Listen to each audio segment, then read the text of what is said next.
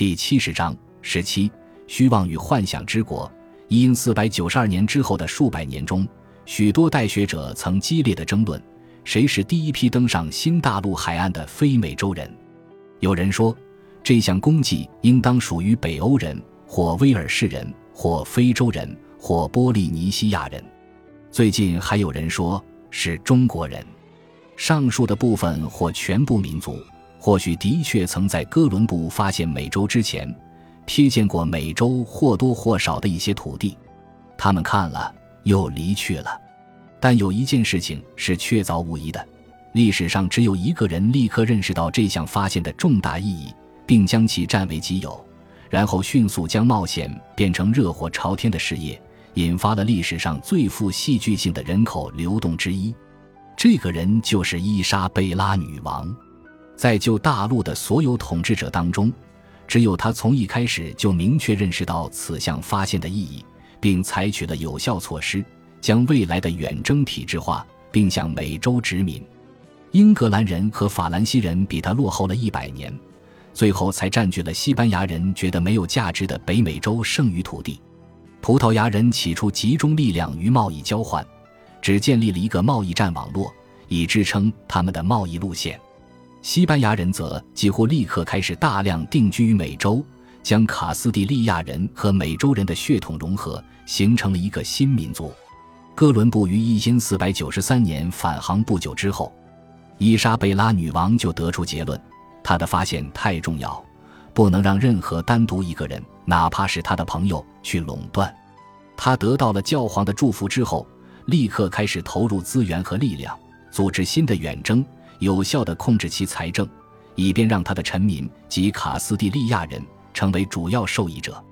几个月后，他给了哥伦布更多人手和船只，让他返回美洲，但也赞助了其他探险家。很快，就有一艘又一艘船，在不同的卡斯蒂利亚船长和水手驾驶下，从塞维利亚起航西去，执行他赋予的使命。哥伦布奉命又执行了三次远航，成绩不一。但在随后十年内，他还派出了至少六支探险队。阿隆索·德奥赫达领导了其中一个探险队，由首次远航的领航员陪同。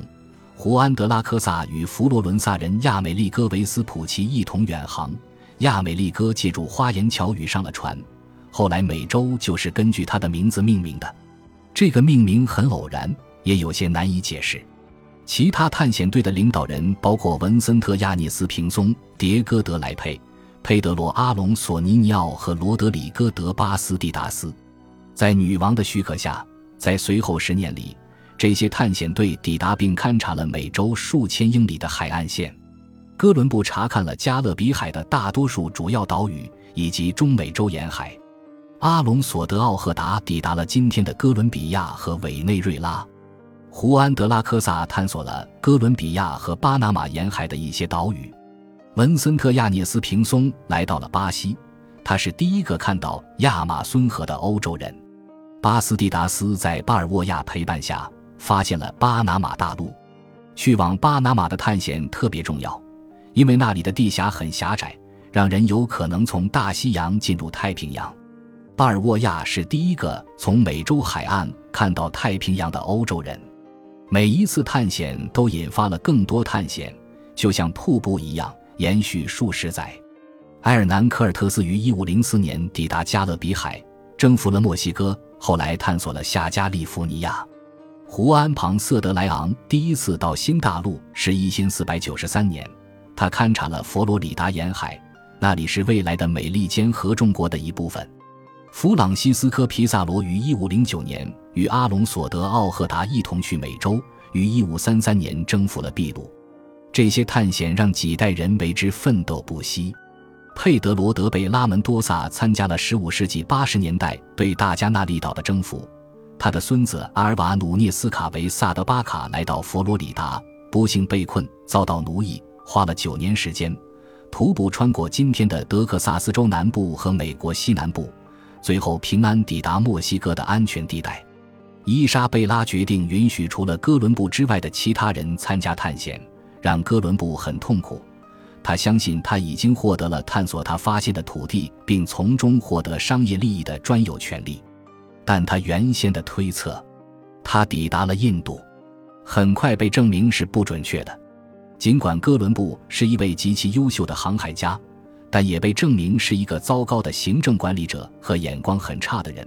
很快，几乎所有人都看清了他的这些缺点，但在最初，伊莎贝拉对这位意大利航海家绝对信任。哥伦布返回巴塞罗那一个月内，他就准备了十六道王室命令，为他的下次远航做准备。伊莎贝拉照例用官样文章的说法，给他下达了具体的指示。第一条，也是最重要的一条，也是他讲的最详细的，是要求对印第安人进行宗教的教诲。他命令哥伦布应当用一切手段和办法，努力赢得他们的心，让他们皈依我们的神圣的天主教信仰。并教他们西班牙语，以便让他们理解即将展开的宗教教育。为了传教的目的，他派去了十二名神父。伊莎贝拉女王明确指示了哥伦布及其部下，应当如何与美洲原住民相处。他命令他们善待印第安人，不要伤害他们，与他们应当多多沟通和亲善，以诚相待，尽力帮助对方。女王还指示。若任何人以任何方式虐待印第安人，哥伦布应当凭借女王授予他的权威对其严惩。他希望保障远征的财政管理的稳妥，既管理好起初的开支，也要妥善经营他期望最终获得的收益。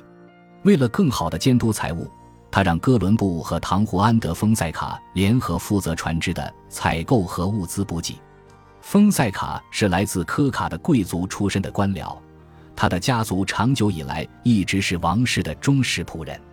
丰塞卡不是航海家，但是一位后勤专家。伊莎贝拉曾让他负责其他的复杂任务。他与哥伦布共同承担雇佣人手和金钱支出的责任。女王颁布了新的法律法规，决定如何向新大陆殖民。所有参与新探险的人都需要登记在册，并向卡斯蒂利亚王室宣誓效忠。朝廷在塞维利亚建立了海关，以便记录和追踪从新大陆来的船只货物。以物易物的权利由卡斯蒂利亚王室独享。一四九三年九月二十五日，也就是哥伦布从西印度群岛胜利返航的仅仅六个月之后，他再次出发，开始了自己的第二次远航。这一次，他的队伍比先前大得多。他热情洋溢地描述他发现的土地的种种奇观，那是一座天堂，黄金就在地面上唾手可得，仿佛树上悬挂的鲜美水果，伸手去摘就行，激发了群众山呼海啸般的激情，人们争先恐后的要参加远航。这一次有十七艘船出发，参与者约一千五百人。我们没有全部远航者的完整名单。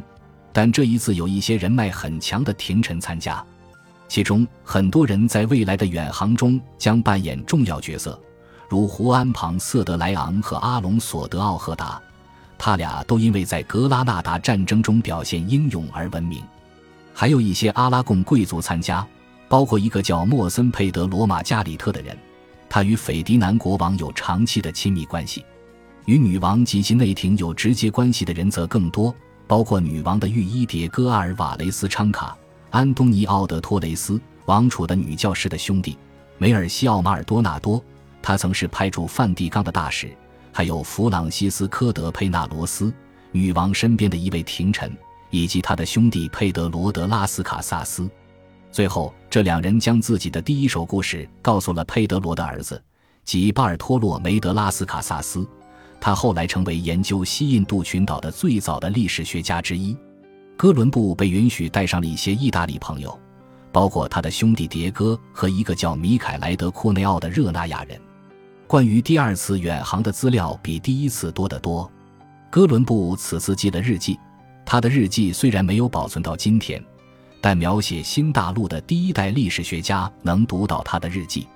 另外，至少有三位远航者。小巴尔托洛梅德拉斯卡萨斯、迭戈阿尔瓦雷斯昌卡和米凯莱德库内奥都根据自己亲眼所见，或者是从可靠人士那里听来的情况，写了信或者著书立传。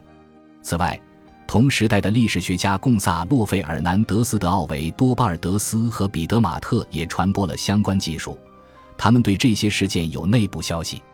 哥伦布得到了他所要的一切，他被授予大洋与西印度群岛总督及海军上将的崇高头衔。他的孩子们后来继承了这个头衔。两位君主指示他善待印第安人，但也授权他可以审判民事与刑事案件，并惩罚罪犯。他奉命为卡斯蒂利亚占据新的土地。不足为奇的是，从准备工作的很早阶段，哥伦布和丰塞卡之间就发生了摩擦。哥伦布自认为是无可置疑的远征总司令，但唐胡安德·丰塞卡认为自己有责任保护和促进两位君主的利益。两人为了一些鸡毛蒜皮的小事发生了矛盾：哥伦布的卫队人数、参加此次远航的马匹质量等等。丰塞卡不是航海家，也不是探险家，这让哥伦布恼火。但丰塞卡是一位筹划和管理大型事业的大师，他的职能实际上就是王室的殖民事务大臣。在随后几年里，他的权力会水涨船高。感谢您的收听，喜欢别忘了订阅加关注，主页有更多精彩内容。